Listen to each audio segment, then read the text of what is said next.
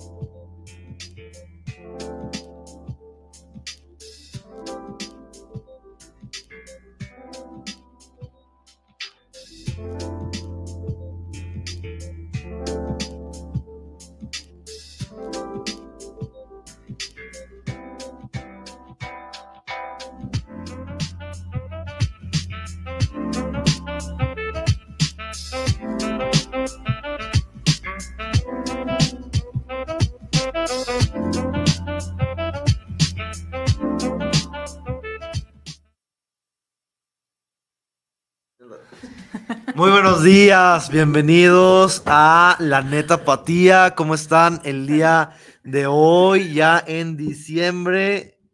¿Qué tal, Kenia? ¿Qué tal, Nancy? ¿Cómo están? Algo.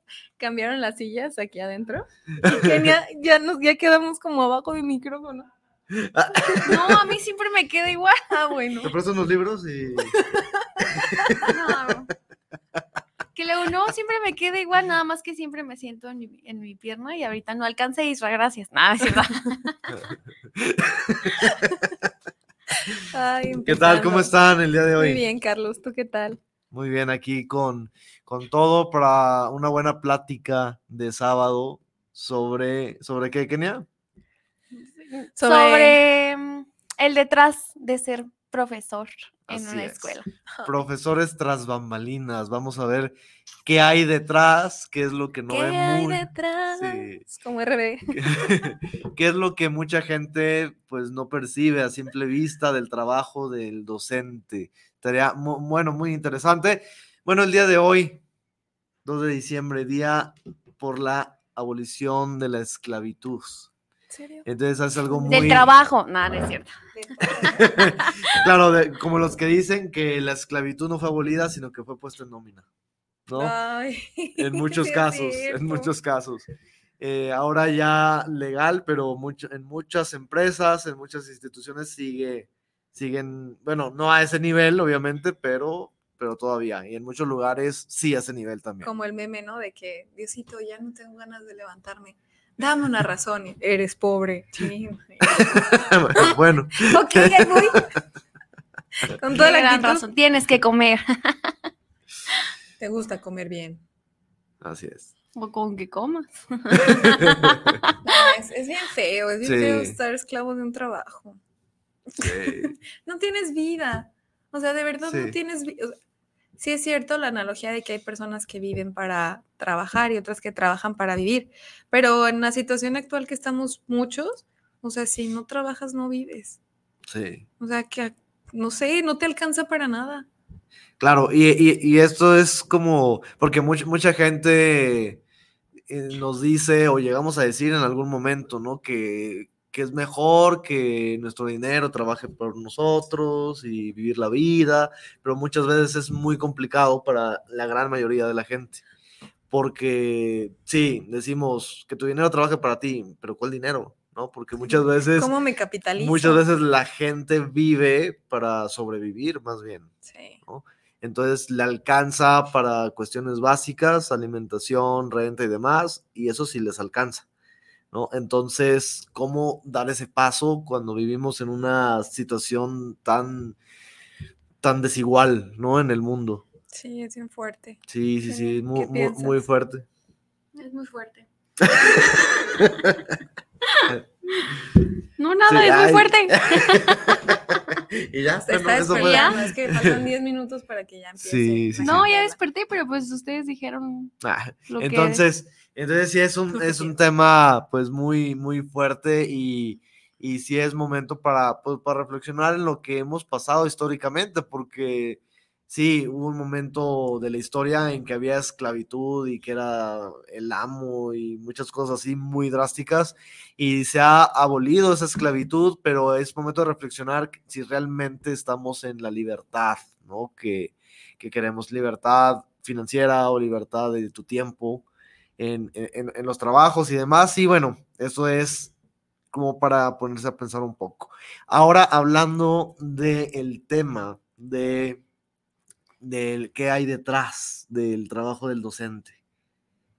¿Qué habrá que igual muchos no se dan cuenta si no están en esta posición de, de maestros? Que hay mucha pasión, mucho amor, mucho, mucha presión, mucho estrés, em, vulnerabilidad, porque estamos expuestos todo el tiempo a buenos y malos tratos. Sí. Y yo creo que es un trabajo que aparte de que es mal pagado, está mal valorado, porque actualmente los, bueno, la sociedad en general deja, deja mucho, incluyendo alumnos, papás y, y- e incluso las mismas instituciones escolares, exigen mucho eh, del docente y le dan poco Sí. que también, o sea, el tema de la selección de docentes en el país, yo creo que no ha sido la mejor. Voy a meter un tema muy delicado, pero no hay una métrica que, que nos permita o que les permita a las escuelas decir, ah, voy a contratar a esta persona porque tiene las habilidades para ser un profesor Sí. sino que pues son circunstanciales, ¿no? O sea, a veces te dicen, ah, ok, eh, tienes el perfil, eres esto y puedes, eh, puedes impartir o, o compartir tus conocimientos, sin embargo, a veces las habi- habilidades de cátedra o de realmente de- pedago- ajá, sí, de sí. compartir realmente lo que sabes y que causa un impacto en, en- en los alumnos, pues no es para todos, ¿no? O sea, no se les da a muchos. Y es por eso que a lo mejor, pues muchas, muchos padres, alumnos se quejan, ¿no? De es que este es un mal maestro. Eso, sumándole a que los chavos no se esfuerzan. Claro. Y ahorita ya quieren todo como súper fácil y Porque las, las cosas han cambiado muchísimo Bastante. de para bien y para mal, sí. ¿no? En tanto del lado de los maestros como del lado de alumnos y padres de familia. sí. Y, y- y hay que entender eso. Obviamente se ha evolucionado mucho en la forma de impartir la educación. Y antes, por ejemplo, me platicaba eh, mis papás, mis abuelos, que pues llegaban maestros hasta pegarle a alumnos, ¿no? Ujú. Y entonces era eso hasta bien Y visto aguantaban. y aguantaban y, y ahora no aguantan. No, no no aguantan nada, ni una No. palabra fuerte, porque ya yo. Ay, No se crean. No, Ay, eh, no. entonces se vivía eso, un nivel de violencia que era normalizado. Y los padres de familia incluso decían a los maestros, sí, péguenle a mi hijo si se porta mal. O... Entonces, Pero obviamente, porque estaban al pendiente. sí, pero había algo, poco. algo, en mi opinión, no se imparte educación a través de la violencia física. No, pues pero era normalizado en ese momento. Entonces, ha avanzado para bien, entre comillas, porque ya no se permiten esas cosas. Sin embargo, se ha pasado la línea, ¿no? Y ahora, mm, si un profesor, por ejemplo, eh, eh, pone, estipula una fecha de entrega eh, de un trabajo, no se entrega a tiempo y después no le recibes ese trabajo, pues ya prácticamente asume el alumno que es violencia, ¿no? O que se están estresando o no sé, algo. atacándolos. Y entonces padres de familia también en- están como en, en ese, en esa misma línea, ¿no?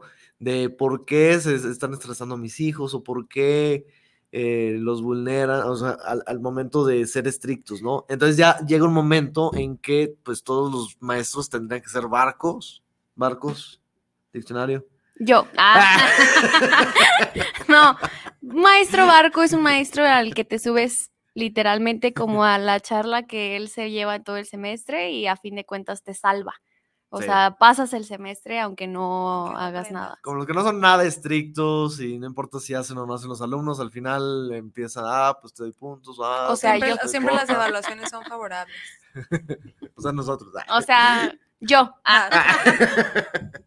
No, no es cierto. No, entonces, Oh, oh. empezamos Ah, con no empezamos con los límites. A ver, agáchate. Y yo, a ver, agáchate.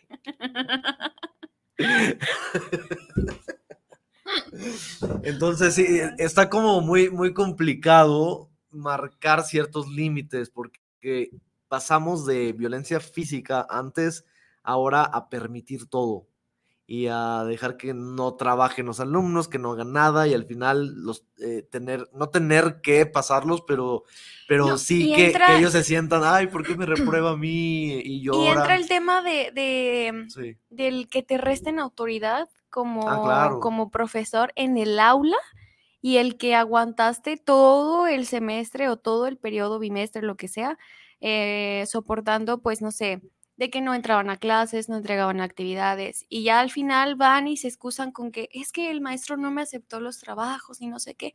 Y vas y en lugar de a- reprender al muchacho es como de, oye, acéptale los trabajos, que valgan menos puntos. Y es como, ¿por qué le voy a regalar medios puntos a una persona que ni siquiera se, se esforzó ni por explicar el por qué no entregaba las cosas? Y aquí viene también el tema de la justicia, ¿no? Que también quién determina qué es justo y qué no, pero, pero digamos, hay alumnos que igual no asistieron o no entregaron nada y al final nos, nos dicen, ayúdalo.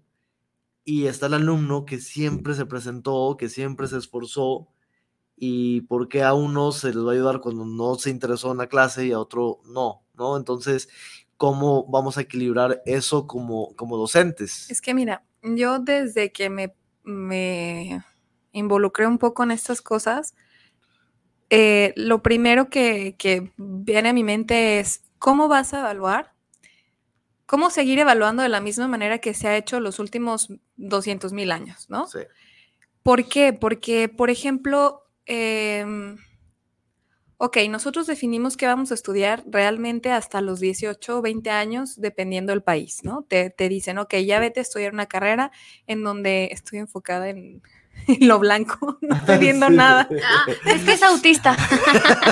Y yo, ay, No, es que no ¿dónde quiero, la- no quiero que se me vaya la idea Sí, y sí. si veo más cosas se me va a ir. La distraes, Machado. Este, no, o sea, ¿cómo vas a evaluar? O sea, te, te ayudan a que, más bien, te obligan a que definas lo que vas a estudiar hasta los 18 años. Pero, por ejemplo, el niño que escribe feo, el maestro le exige que escriba bonito, que no se salga de la línea, que es un cuadrado, que el que le tractan garabatosa, tal, tal, tal. Pero ¿qué tal que el tipo, la, la niña, el alumno, sea un artista en potencia y lo estás queriendo evaluar como un matemático, como un ingeniero, como un otra profesión.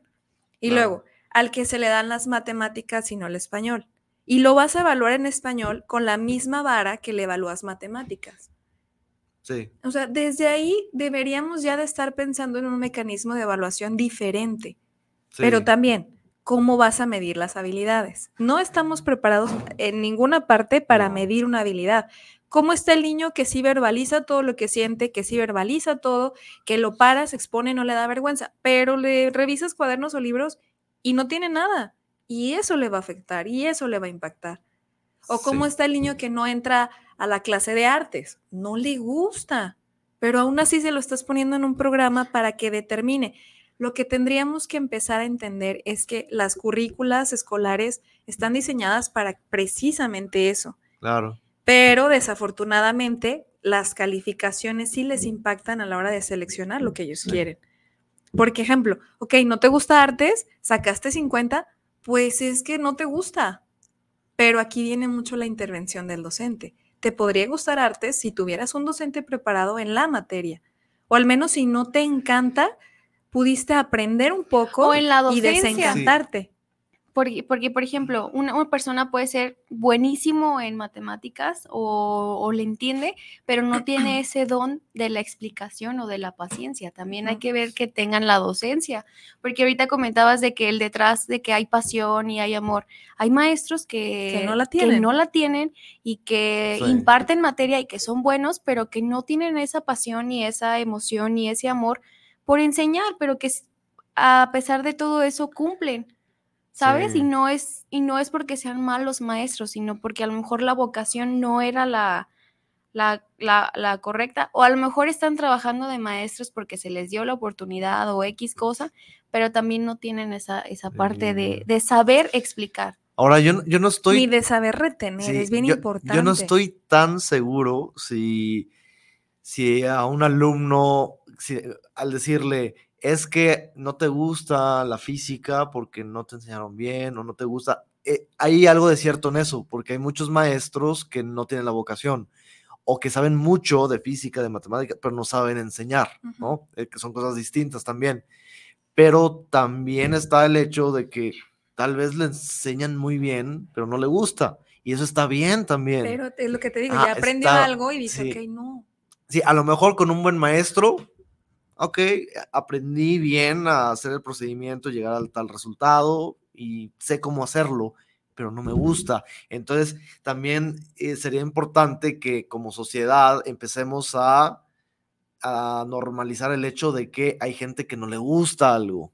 Y que Sí, no, pero- no tratar de imponer cosas que sí son parte del sistema educativo, que sí se tienen que aprender, que son cuestiones básicas, pero al final un alumno se va a ir por un área, otro alumno por otra área, y eso viene también, ya nos hablaba Vygotsky, ¿no? De las inteligencias múltiples, Ujú. y, y- y entender que hay alumnos que son muy buenos en artes, pero muy malos en, en ciencias exactas, y está bien también, es no como satanizar tanto el, oye, ¿por qué no eres excelente en, en ciencias exactas y eres un mal alumno y eres esto, esto y esto?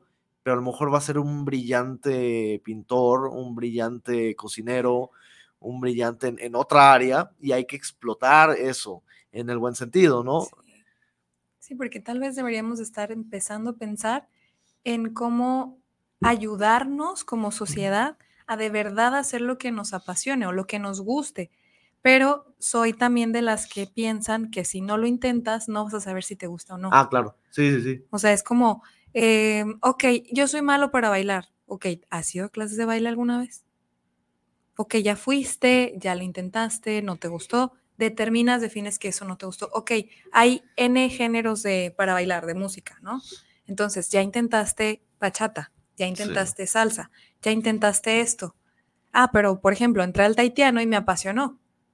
Ok, ya dejé las otras, no me encantaron, no me apasionaron, pero Sí, ya sé que no me gustan. Claro. Y es lo que pasa también en la escuela. Digo, t- en esa opinión yo siempre estoy contrariada porque es- estoy entre lo que pudiera ser y aprovechar lo que es. Sí, Porque, por ejemplo, ahorita en primaria y secundaria son como actividades no negociables o, perdón, contenidos no negociables, pero podrían ser más ricos, podrían ser más enriquecedores para todos los niños. En media superior, eh, ok, toda la currícula está variada, tienes de todo, de toda una gama para aplicarte y entender. Entonces ahí es donde tú descubres, esto te gusta, esto no te gusta, claro. pero intentarlo. Sí. También como docentes tenemos que empezar a buscar estrategias de Sí. motivación, pero ¿cómo te motivas si tu quincena te desmotiva? También. O sea, es como, oye, ¿cómo voy a aguantar tanto? Porque multiplica, hay docentes que tienen hasta 20 unidades de aprendizaje. Si son variadas, les tocan 10 unidades de aprendizaje distintas, donde hay que preparar material. Hay quienes no lo hacen, pero los que sí hacen lo que deben de hacer, preparan material. Todos los días llegas a casa, todos los días evalúas, todos los días piensas qué vas a hacer al día siguiente. Y realmente tu horario de trabajo no termina cuando sales de la escuela. Sí, Re- no. Vas a casa y luego los chicos es muy fácil que te digan, ay, pues déjeme una tarea y ya para compensar puntos. Sí, güey, pero cuando yo, perdón, cuando Wait, yo... wait la Tony, wait la Tony. ¿Y qué es, güey, Cuando- la Tony? el, el rey del emperador azteca. Ay, Kenia, ¿cómo no lo sabías? No, no sabía. Por eso pregunto. No, y este, y dices, ok, te voy a dejar la tarea, pero eso es castigarme, autocastigarme como profesor, porque me, me vas a dar más chamba por tu flojera. Claro, Entonces también los chavos yo creo que están un poco perdidos. sí. muy, un poco o mucho, porque creo, y lo he dicho mucho y lo voy a decir por mucho tiempo más, estamos viviendo en una sociedad de adolescentes y muchachitos y niños abandonados. Abandonados en guarderías, abandonados en escuelas, abandonados en casas de personas que los cuidan, pero en realidad em, es por la necesidad social. O sea, el papá ya ahorita no hay una, eh, sí hay, pero no en las mayorías que había antes de que, ah, sí, la mamá te espera con comidita en casa y todo está bien, y mamá en casa y te cuida, y al menos te regaña, ¿no? Antes, ¿qué hacían las mamás? Haces tarea y después te sales a jugar. Pero aquí me enseñas que ya terminaste la tarea en la Sí. mayoría de los hogares. Y después jugabas. Y ahorita no. Ahorita, ¿dónde está la mamá? En el Instagram, en el Facebook, en otro lado, tal vez trabajando. ¿Y el papá? ¿Dónde está? Pues trabajando en el. Instagram, en el Facebook, porque pues ya ahorita con el tema de equidad, de igualdad, Sí, podrían ser que compartan los roles, pero les falta atención, que llegan a la escuela a hacer desastre para que les pongas atención. sí. Sí, hay un, un problema social muy fuerte en, en ese ámbito del que nos estás hablando, pero también considero que las instituciones eh, son gran parte del problema. Y, y esto es porque yo hago una pequeña analogía con lo del mexicano o del latino, ¿no? Porque nos dicen, es que porque el latino siempre se, eh, se pasa los altos, o el latino porque cumple las reglas. Luego, ¿por qué atropellan a los No, porque atropellan a los mot- no. Entonces, ¿por qué hacen lo que quieren? ¿Por qué tiran basura en la calle? ¿Por qué esto? Y, y- y dicen es que es educación, es cultural y demás, pero tú ves también a mexicanos viviendo en Canadá, viviendo en Europa, y allá sí respetan. Allá no tiran basura A donde fueres, lo que vienes. Entonces, ¿por qué el mismo latino viviendo en Latinoamérica hace el desastre que quiere y el mismo latino viviendo en el extranjero donde sí hay reglas que se tienen que respetar, sí las respeta? Donde eso- sí hay Y penalizaciones. eso, y eso pasa ¿por qué? Porque las mismas instituciones están permitiendo que los alumnos hagan lo que quieran, porque llega un maestro que pone una regla y ya es el ogro, pero ¿no? es que no nada más, fíjate, aquí estamos nada Sí. más dando un tema escolar, Claro. pero realmente las reglas se están rompiendo desde casa. ah, claro. Sí. Desde que dejan de respetar al papá, a la mamá, a, lo- a los iguales, o sea, desde que dejan de interesarse en, en lo que sí. ellos pueden hacer. Todos somos ambiciosos, todos de cierta manera buscamos algo mejor y cuando lo encontramos, entonces decimos, ok, no, aquí sí nos van a regañar, hazlo bien. ¿Por qué? Porque te interesa estar en un lugar que, que mundialmente es mejor que donde estás. O sea, a final de cuentas Sí. todos aspiramos a hacer algo mejor siempre o estar en un lugar mejor para lo que sea, pero siempre digo, es, no creo que exista alguna persona, o tal vez sí, que no quiera mejorar. sí. En lo que sea, traer un mejor celular, traer una mejor ropa, traer unos mejores tenis, todos buscamos eso. Lo encontramos y entonces cuando ya estamos ahí, sí, lo cuidamos. Y cuando no, pues les, eh, somos muy echaculpas. O sea, es como de, ah, no, la escuela tiene la culpa. Ah, no, el gobierno tiene la culpa. Pero ¿qué estás haciendo tú? Y es lo que los niños deberían de ver, es lo que deberíamos de empezar a programar en los, en los, en los chicos desde pequeños. O sea, la basura. Tiran la basura y ¿qué anda haciendo la mamá? Recogiéndosela. Este, mi, mi papá y mi mamá van a decir, hoy esta, Oíte. oíte. No, pero... Le ponemos el programa ahorita que llegue a la casa. para ver si le entiendo a la muchacha de ahí. Pero no, no, no, de chiquitos, o sea, ejemplo, van en el coche y yo he visto cómo avientan la basura desde la ventana. Claro. Es como de, no, preferible que tu coche sea un basurero a que la calle sea un basurero. Porque así como esa personita aventó uno, ¿cuántos más no? Sí. Entonces, si desde chiquitos les inculcaras de, oye, la basura va en el bote, las plantitas no se cortan, este, el semáforo en verde es para que avances, el rojo es para que pares. El mira, amarillo es para que aceleres. y, y rápido. No, o sea, pero creo que, que es como un, un- tenemos que hacer un mindset muy fuerte, Sí. muy, muy fuerte. Pero, ¿por qué? Porque si no, todo recae en nosotros como docentes y la verdad somos los últimos en la cadena alimenticia para ser devorados. La verdad, los últimos y los primeros, porque somos los últimos responsables en la educación de la gente, educación. No estoy hablando Sí. de, de cuestiones ya intelectuales, sino de la educación y valores que deberían de darse en casa. Y somos los últimos en llegar a, o sea, en- Sí. en, en tener que hacerlo, pero somos los primeros culpados por la falta de. Pero es, oiga, acaba de pasar hace poquito, ¿no? En, en- la escuela, en una escuela. Eh, llegó un niño a pedir un justificante y yo ya les había dicho que si no era como por cuestiones médicas o realmente con comprobantes oficiales, no se emitían. Llega el chico con un escrito, pues todo falso, o sea, no era de una institución pública, eh, estaba a destiempo, o sea, rompía toda la regla para asignarle un justificante y pues no lo merecía. Llegó la mamá a mentir. El niño había dicho la verdad, pero como le dijo, oye, ma, no me lo dieron, fue la mamá y empezó a decir mentiras. Entonces, Mm. una de mis compañeras, que de verdad admiro mucho por, por la rectitud que tiene, Sí. le dijo al niño, me da mucha tristeza que aún sabiendo que lo que tu mamá está diciendo es mentira, em, hayas permitido esto. O sea, le dijo, asume la responsabilidad de haber traído esto tarde. Y me comenta que el niño empezó a llorar cuando estaba su mamá, porque después se acercó a ella y le dijo, oiga, una disculpa, porque usted me hizo reflexionar que esto está mal. Pero ni modo, ya lo hicimos así. Y le dieron su justificante, porque pues llegó su mamá a, a- a salvarlo con mentiras. Ya. Entonces, Sí. eh, la verdad mi compañera entró conmigo muy preocupada y me dijo, oiga, es que fíjese, hice bien, hice mal, estoy muy molesta porque obviamente la instrucción llegó de más arriba y me dijo, es que no me parece, porque entonces nosotros estamos, y su preocupación era que nosotros estábamos haciendo los mentirosos. Y le dije, no, esa responsabilidad no es tuya, ni mía, ni de la institución.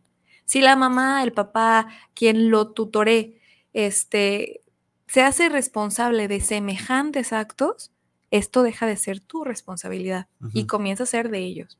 Entonces, yo creo que ahí es, ay, de verdad hacer un cuco wash. A mí me desespera mucho porque dices, sí, ok, si la escuela quiere mejorar, mejoras, mejoras. Nos ha pasado en donde estamos. La escuela desde que se llegó se ha empezado a mejorar en infraestructura, se metieron pizarrones, se metieron bancas. Al día 2, no, al día 1 que las bancas nuevas habían llegado, ya estaban rayadas. Y fue un reto para los chavos, porque en lugar de se les pidió que las cuidaran, que por favor. ¿Y sabes qué hicieron? Lo tomaron como un reto para, para dañarlas. De tener reportes cero de que rayaban bancas, empecé a tener casi 20 reportes por día de bancas rayadas, nuevas, con cúter. Dices, ¿cómo metes un cúter? Algo que vi ayer y es bien importante. Papás, revísenle sus mochilas, sus mochilas emocionales y sus mochilas físicas. ¿Cuánto carga su hijo para ir a la escuela mentalmente y cuánto carga su hijo en la mochila? ¿Se paran actualmente los papás a revisar a las mochilas a los adolescentes? Muy pocos, yo creo. ¿Qué traen en sus mochilas? Traen alcohol, traen navajas, traen eh, drogas, traen un montón de cosas. Y los papás ni por aquí. ¿Cuándo se enteran? Cuando el niño ya lo agarró la policía, cuando el niño en la escuela ya está todo borracho, todo drogado y que les estás hablando para decirle, oiga, su hijo está en la calle, me lo trajeron y está muy mal. No, pero ¿cómo si mi hijo no hace eso? Traía la botella en la mochila. Los papás ya no revisan, ya no monitorean, ya confían. Los chavos deberían de aprovechar en la confianza que los papás les están dando. Pero también si no les generan o les inculcan el valor de la confianza y de la honestidad, pues está cañón. En la escuela no podemos hacer más. Pero muchas veces no es que confíen o no, pero es que muchas veces los papás Se cierran. no son igual Exacto. o peor. Sí. ¿no? Entonces, eh, ¿cuál es el punto? A mí me tocó un caso de, de- de plagio, ¿no? De, de- un alumno y, y obviamente yo le puse cero en la actividad eh, porque pues, no era su trabajo. Entonces, de repente como que piensan que no, los maestros no vamos No a o a leer o a saber de tecnología. Resulta que el trabajo lo puso de una página de Perú. Como que se, como dijo, yo creo que pensó que yo tenía que ir a Perú para darme cuenta, ¿no? y ya fui. Ay, sí. O Y sea, fui y lo ya fui. chequé. No, Se ubican que tiene un programa que se llama Trotamundos y que conoce todo el mundo. Por Dios. no, entonces, obviamente ya tenemos la ventaja de, de la inteligencia artificial, ¿no? Y ya podemos darnos cuenta de qué páginas lo toman y demás. Aunque no tengas la inteligencia artificial, no le cambian nada más que el nombre. a Sí, y aparte, y, y lo, lo- como los que le ponen costes, ¿no? En vez de costos, porque Ajá. costes es más de España, de España ¿no? Ujú. y, y le- y tenemos alumnos que ponen, no, y los costes fueron tal, ¿no? Jolines, tío. Y- yo, tienes cero. Ahora en colombiano, ahora en colombiano. No, ya lo Ah, chiveaste. ya, ya me, ya me sonrojé. Bueno, entonces, llega la mamá, Chiveaste. llega la mamá y me dice, ah, es que, eh, que tiene cero en la actividad. Y, y le dije, sí, es que hubo plagio, hubo- eh, copió su hijo. Y me dice, digo, no exactamente las palabras, pero me dice, ay, es que todos copian alguna vez. La mamá. Pero está el bench, el ¿Cómo? benchmarking. Que es, o sea, copiar y mejorar. Ok, copienlo, pero mejórenlo, Sí. háganle algo. O que lo parafraseen, no sé, que le cambien y le metan de citas, yo le decía, es que hay citas textuales. Ustedes Ajá. toman algo. Si lo van a tomar exactamente con esas palabras, pues hay citas textuales, ¿no? O el parafraseo, eh, hay muchas cosas que se pueden hacer que sí pueden tomar información de otros trabajos siempre y cuando hagan referencia, ¿no? a- al autor de ese trabajo y no lo hagan pasar como suyo, porque eso de hecho ya es delito en México, ya está en el Código Penal Federal y hay multas y hay hasta días o meses de cárcel. Entonces, la, la mamá me decía, pues, ay, ¿qué tiene? Pues si copió una vez, ¿no? Entonces, eh, ahí está el problema, es que los papás, con el ejemplo, le están enseñando a sus hijos a mentir, a plagiar, a delinquir, porque eso es ya un delito. Entonces, ¿cómo estamos como sociedad y cuál va a ser la diferencia en nuestro papel como docentes cuando hay padres ausentes o cuando hay padres que hacen cosas hasta delitos, ¿no? Eh, entonces, ¿cómo vamos a hacerle nosotros para equilibrar eso en el aula? Ese es, eh, es todo un reto, ¿no? Porque es cambiar como que todo el chip en los alumnos, porque los alumnos muchas veces piensan que está bien. Entonces, bueno, por ejemplo, una, una alumna una vez me dijo, ay, no, es que yo estaba de huevona y hice esto, esto y el otro. ¿De qué? De huevona. Eh, ¿Qué significa? Diccionario. Ay, no sé. Así como perezosa, como floja, pero es como una manera De no vulgar, nada, ¿no? De decir de que huevona y dijo otra grosería, ¿no? Y entonces yo le, yo le dije, es que no puedes referirte a- ni a tus compañeros ni a maestros con ese vocabulario. Y me dice, ah, pero eso es grosería. No sabía que estaba mal decirlo. Y, y la grosería que dijo, no sabía que era grosería. Y es algo que escuchan todos los días Y lo normaliza. y lo Pues normaliza, claro, ¿no? porque desde chiquito es gracioso. Claro, ¿Qué, sí, sí, sí. qué les enseñan? Hola, tal.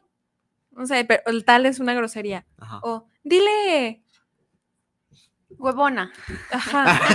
es, es que tengo un montón de groserías. Huevona. Tengo un montón de groserías y lo acabo de escuchar en mi cuadra. En mi cuadra hace dos días, un bebecito y le Sí. decían, dile que es una tal por cual.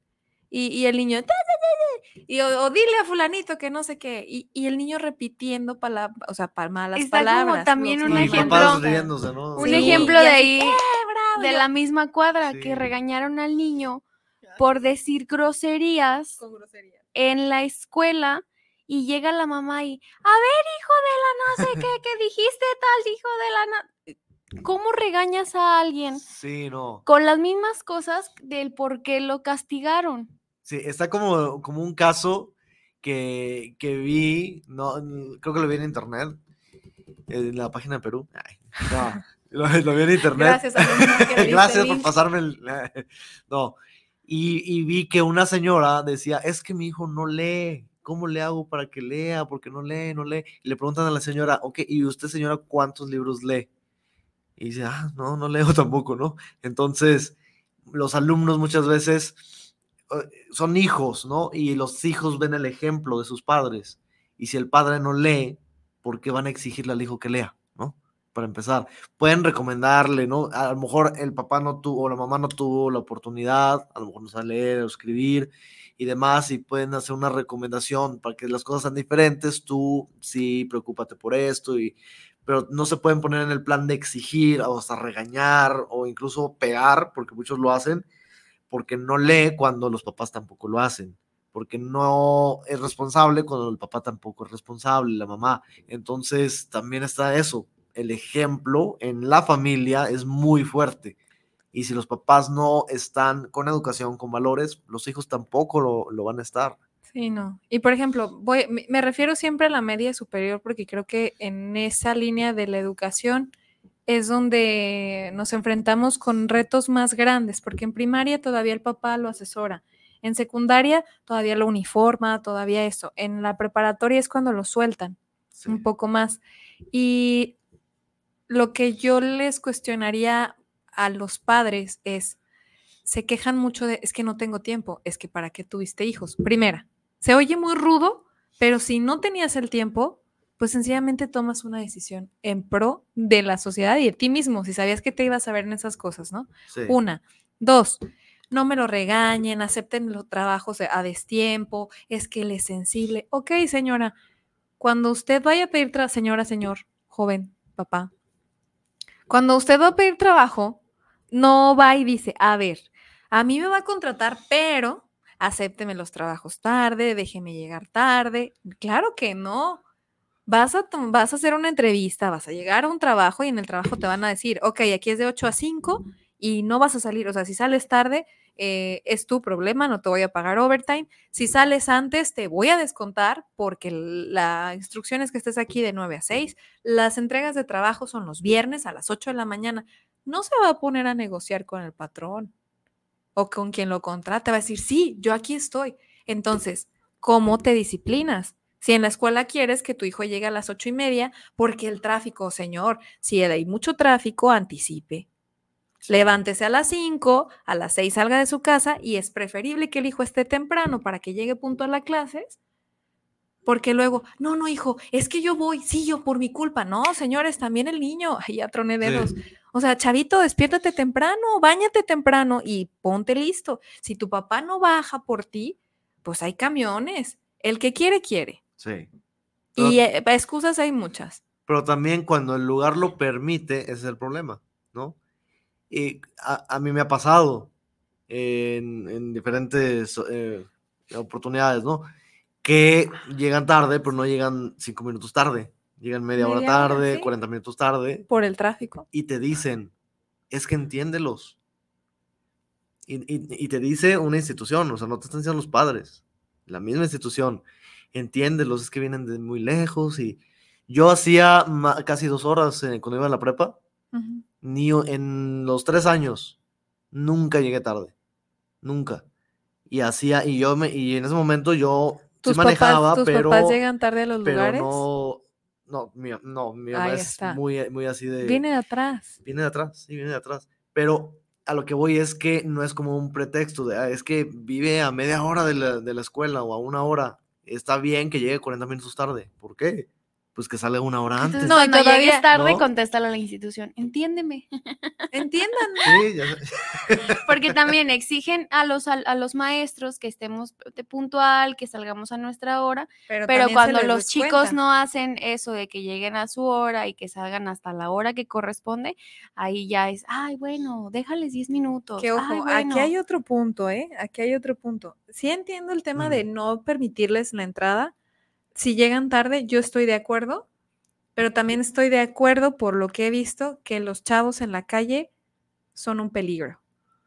Tanto ellos para la sociedad como la sociedad para ellos. Entonces, deberíamos de estar pensando las Sí. instituciones qué hacer con los niños que llegan tarde. Sí. Aunque sea ponerlos a hacer labor comunitaria, pero aquí el problema es que el papá interviene y dice, ¿por qué lo vas a poner a barrer? Mi hijo viene a estudiar. Sí, pero pues tu hijo viene a estudiar, pero llega tarde. Entonces, toda, toda acción negativa tiene un resultado negativo. Sí. Si Bueno, no quieres que tu hijo barra, pues que sí. llegue temprano. Bueno, en la clase, por ejemplo, yo no les cierro la puerta y que no entren porque ah, para mí es más valioso que aprendan, ¿no? Pero sí sería importante pues tener algún tipo de sanción porque si no van a seguir llegando tarde, si no van a, a- a seguir pues haciéndolo y sus compañeros van a ver, ah, si a él no le hizo nada, pues yo también voy a llegar tarde y así se va. Entonces, no sé, eh, retardos o a lo mejor actividades, alguna actividad co- con valor que se haga a la mera hora, ¿no? Al- si la clase empieza a las 7, a las 7 tenemos una primera actividad y si llegas tarde puedes entrar, pues, Pero ya esa actividad. pero esa actividad pues ya no la tienes, eh, la asistencia ya no la tienes, pero sí entras al aula y sí puedes eh, tomar la clase. No sé, hay diferentes maneras que diferentes maestros tendrán su forma muy aceptable, ¿no? De, de- de dar su, su clase, pero sí sería importante que pues una institución eh, dé el valor, ¿no? A los maestros de, pues, de su regla en su aula, siempre y cuando esa regla pues no atente, ¿no? Contra los derechos ni contra otras cosas, ¿no? Que también, que también ahí entra otro factor. El docente deja de esforzarse cuando las cosas son seguras para él, como todo en la vida. Cuando tienes algo seguro, dejas de esforzarte. Sí. Las relaciones por eso se acaban. Tienes algo bien, dejas de esforzarse y se van para abajo. Y yo creo que también ahí está un poco el sistema de educación, cuando te da las plazas o las bases. Sí. Ay, me voy a meter a un tema bien delicado, pero si no que tuvieran realmente era el detrás de los maestros, pero ya nos estamos metiendo en temas de de institución. todo. Pero sí, si alguien, cuando alguien no tiene algo seguro, se esfuerza, se esfuerza, pero luego vienen las bases, eh, viene el sindicato, intervienen varias cuestiones que entonces ya nos dejan como con menos variedad de herramientas para presionar, o a lo mejor no es presionar, sino para motivar el esfuerzo de alguien.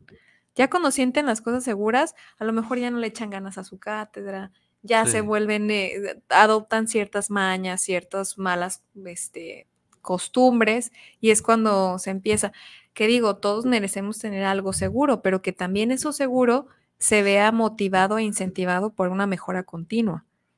Y cursos realmente de calidad y, y que el docente también se sienta motivado, porque a nosotros nos falta motivación. Mucho. Muchísima, muchísima. O sea, ya llegas y sabes que vas a estar expuesto a groserías, a regaños, eh, a regaños de, de tus jefes en general y, y a groserías de los alumnos. Porque pues ya ni siquiera te dan los buenos Y de días. padres de familia. Ajá, y los padres también, que papás, de verdad, ya de los 15 a los 18, dejen que los niños empiecen a resolver sus problemas en la preparatoria. De verdad, se ve muy extraño que un papá llegue a negociar calificación o asistencia. Entiendo que haya temas eh, ajenos a eso, que como salud, permisos, en donde sí tengan que intervenir, pero para negociar calificaciones y Sí. negociar asistencias, no lo hagan. Sobre todo cuando hay alumnos que ya son mayores de edad. Sí, dejen que ellos lo negocien. Si tiene algún tema médico, ok, primero avísenle a la escuela para que la escuela pueda hacer lo propio en, en las intervenciones, pero de esa manera sus hijos van a aprender a hacer las cosas. Sí. Porque por eso después somos adultos frustrados en los trabajos, de que no podemos o no sabemos hacer algo y, y, y no le echas ganas, en lugar de motivarte, a- desertas, lo abandonas y dices, ah, entonces ahí yo creo que... Y hablando del tras bambalinas de, de los maestros, y un tema que tomaste ahorita muy importante, que es ya no está muchas veces esa pasión en, en los maestros por hacer las cosas bien. Y eso es, bueno, en, en, primera, porque hay maestros que no tienen la vocación, pero hay maestros que aunque tengan la vocación, no se les anima porque no se les da, se les da, digamos, la institución suele dar comentarios negativos, no es que te reportó un alumno por tal cosa, pero cuando hay alumnos que dan comentarios positivos, no se lo dice, ¿no? No, porque También se me ha pasado. a la escuela. También me ha pasado. eh, eh, tengo alumnos que hasta han escrito para solicitar que yo les vuelva a dar clases y, y, y, y han dado comentarios muy buenos y jamás me lo dijo la institución. Uh -huh. Los alumnos me lo dijeron, los alumnos me enseñaron ¿Y la carta, los, y entonces la institución, nada, absolutamente nada. Entonces, cuando una institución se centra también en comentarios negativos, pero deja como en el olvido los positivos, tampoco está animando a sus trabajadores a que pongan de su parte para que crezca una institución, ¿no?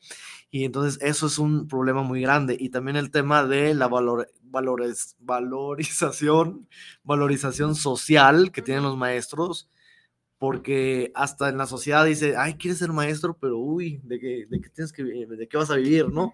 Y eso es porque se recibe un sueldo un, muy bajo. un maestro feliz es el que tiene dos trabajos. Uno que le da para vivir claro. y el que le, el que le da para pasión, enseñar. ¿no? el, el, el, sí. Así de sencillo. Sí, entonces eso es lo que tenemos que hacer. Creo que la mayoría de los maestros hacemos dos cosas diferentes. Yo soy maestro y el, el sueldo de maestro realmente pues ni siquiera lo veo prácticamente. Entonces no yo, tengo, yo tengo otra cosa, no, otra cosa que me, que me genera y que es de lo que vivo prácticamente. Porque el sueldo de maestro me alcanzaría a lo mejor para unos snacks. ¿No? Unos pingüinos. Para unos pingüinos.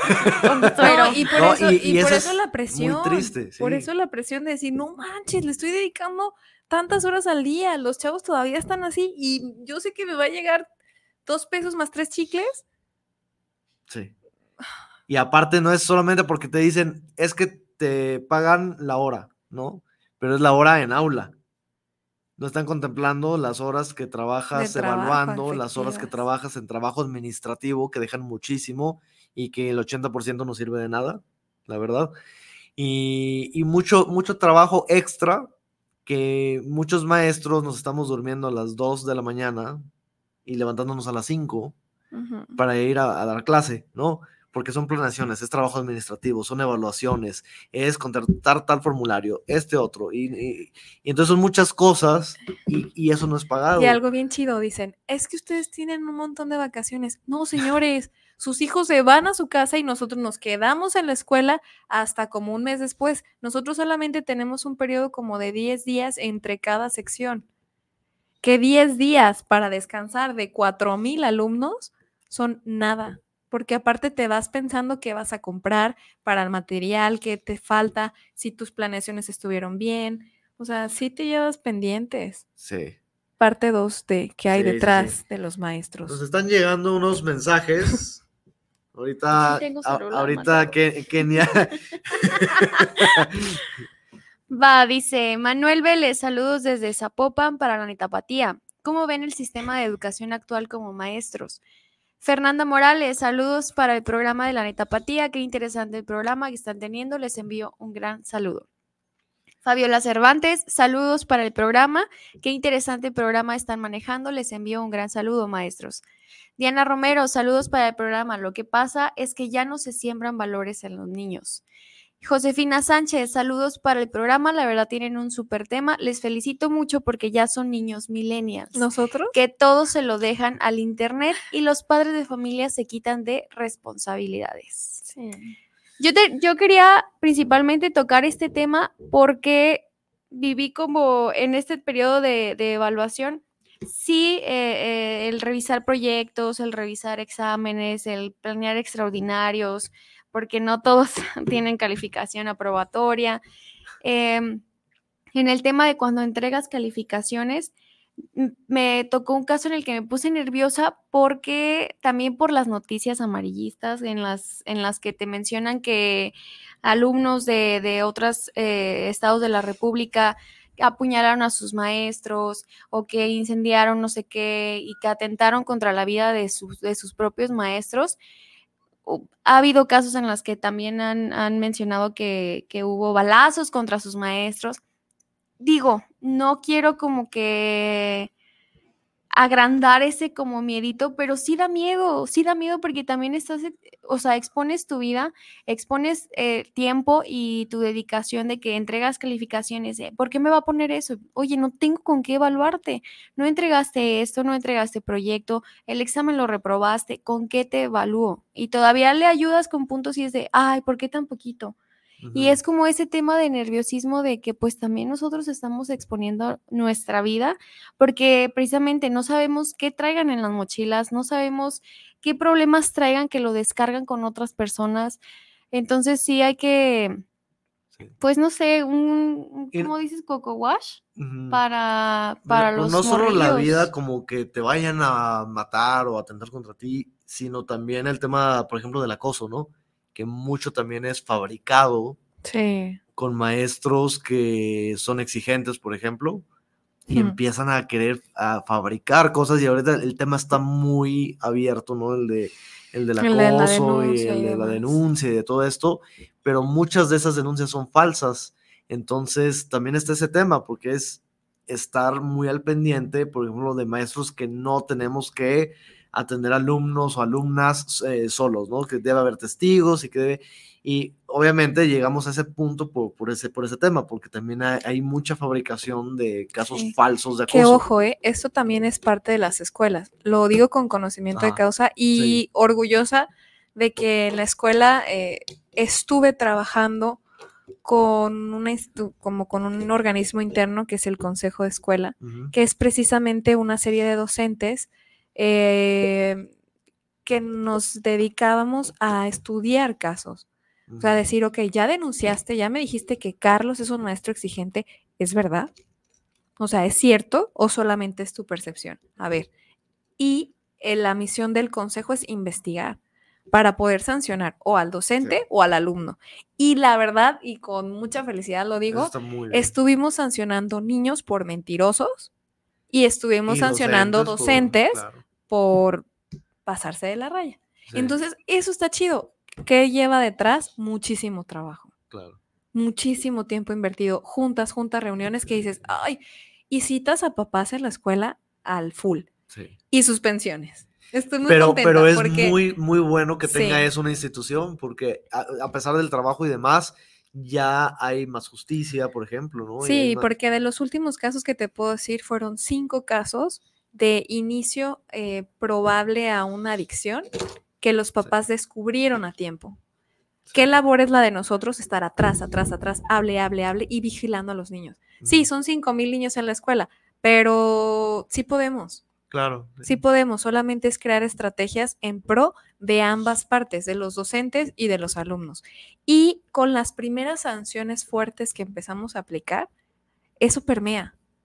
Y los demás empezaron, ok, ya no quebres esto, ya no te acerques a esto, porque lo vas a Pero romper estamos hablando y te van a de, la regla, de Sí. lo mismo a lo que iba con lo de la analogía de los latinos, que por qué en Europa o en Canadá sí respetan las reglas, porque allá hay reglas y se respetan. Sí. ¿no? Entonces, cuando nosotros como instituciones o como docentes empezamos a crear límites o reglas de buena manera, pero con límites, empiezan a seguirlas. Entonces, a mí me decían, por ejemplo, es que este, este grupo es muy problemático, ¿cómo le haces para tenerlos Bien. atentos o callados? Y es que hay, hay maneras de hacerlo Sí. y cuando se empiezan a poner límites, sí los siguen. Y el problema es que los alumnos no tienen límites en sus casas. No, y también y- y recordar, eso lo reproducen. sí, recordar también que estamos trabajando con humanitos. Ah, y sí. al trabajar con humanitos, digo, ahorita estamos diciendo toda la parte negativa, pero también son bien inteligentes. Ujú. O sea, son súper nobles si sabemos llegarles. Mis grupos son los más afectados, a lo mejor en, en ciertas cosas. Solo tengo uno, por lo mismo, que sé que no puedo atender más. Claro. Y cuando se negocia con ellos y se habla de una manera bonita con ellos, obviamente va a haber minorías que no estén de acuerdo porque no les caes bien y está bien, pero las mayorías te ayudan un montón. Entonces, el que nosotros como docentes tengamos claros que son seres humanos que están cargando problemas de todo tipo, tanto personales, emocionales, sentimentales, porque empiezan a descubrir que tengamos también nosotros el cuidado de, de ver cómo nos dirigimos a ellos. Y yo creo que con eso también obtendríamos de, de regreso muchas cosas muy chidas. Sí. Y pues rápidamente el sistema de educación actual, eh, cómo lo vemos, eh, es que es muy diferente cómo, cómo está el sistema educativo en los que hemos tenido la oportunidad de verlo en otros lugares. A diferencia de lo que vemos en México, creo que falta mucho por desarrollar. Ya ha ido avanzando mucho y que es algo muy importante, pero eh, es, es muy, muy importante que nosotros como docentes empecemos también a cambiar las cosas dentro del aula, al menos, ¿no? Y e influir mucho en, en, en los alumnos y el sistema educativo, pues ir también adecuándolo, porque también conforme va evolucionando la sociedad, pues tiene que ir evolucionando, evolucionando todo. El problema es cuando todo evoluciona, menos el sistema educativo, ¿no? Por ejemplo, o la forma de impartir clases o de hacer las cosas. Entonces tenemos que ir a la vanguardia, ir como modificándolo todo y, y, seguir en, en, ese, en ese rubro. Eh, ¿Qué opinas? Que está bien padre resaltar que aquí en Jalisco particularmente me fui, no escuché. Hasta que dijiste, ¿qué opinas? Dije, ¿qué dijo? Perdón. Ah, hay que resaltar que, que, Jalisco tiene ahorita un sistema privilegiado sí. en mayorías porque la Universidad de Guadalajara se ha dedicado a acercar la educación a los, a los chavos en diferentes puntos de Jalisco. Sí. que es algo que el presidente de la República debería de estar pensando en que en revisar si realmente la educación es accesible para todos en cuestión de infraestructura y pues ya la docencia como sea, preparas personas para que sean docentes, pero sí. deberíamos de preocuparnos por acercar la educación y algo bien importante es recomendar que los papás no castiguen a los hijos quitándoles la escuela, porque se están autocastigando ellos. O sea, es un, eres un burro, ya no sirves, te voy a sacar de la escuela. No, sí. no es un burro, sí sirve y no lo saques de la escuela, porque entonces sí. vas a generar un inservible. Y eso es algo importante, sí. porque yo tengo un alumno ya casi terminando el programa, pero tengo un alumno que es, eh, yo lo veo como un alumno brillante, es muy bueno, es muy bueno académicamente, pero al final tuvimos una presentación donde hablaron de su vida, desde sus antecedentes hasta sus propósitos, ¿no? Futuros. Y, y, contaba en esa presentación que sus papás no querían que estudiara la prepa. Y le decían, es que ¿para qué te vas a meter a estudiar, a perder el tiempo si nosotros no lo estudiamos y, y tenemos un buen trabajo o nos va, pusimos un negocio chico y, y, ya le sacamos y para qué vas a perder tu tiempo.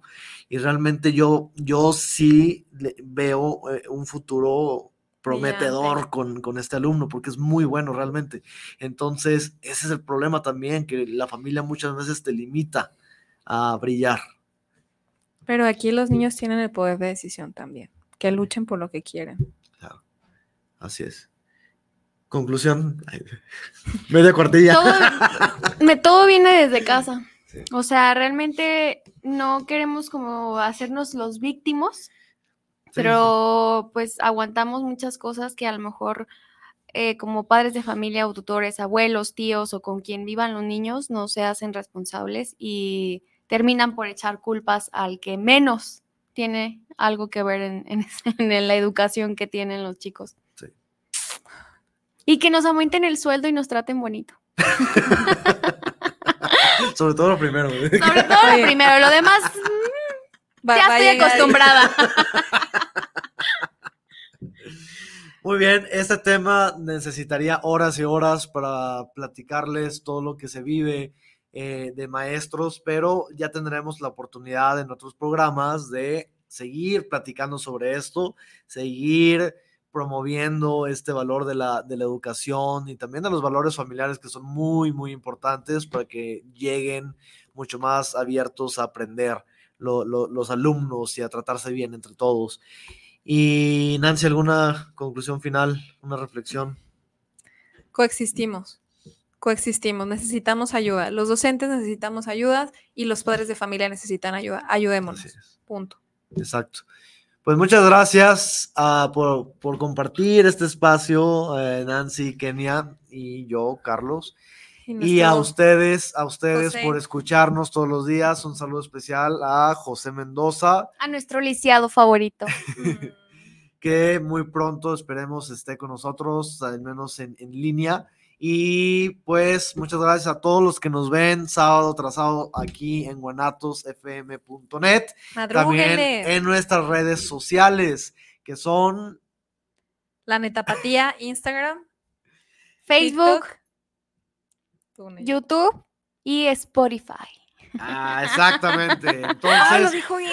si se perdieron el inicio de este programa o los programas que ya hemos tenido aquí en la neta Patía, los pueden ver en YouTube. Ahí están todo el podcast, todo com- completo.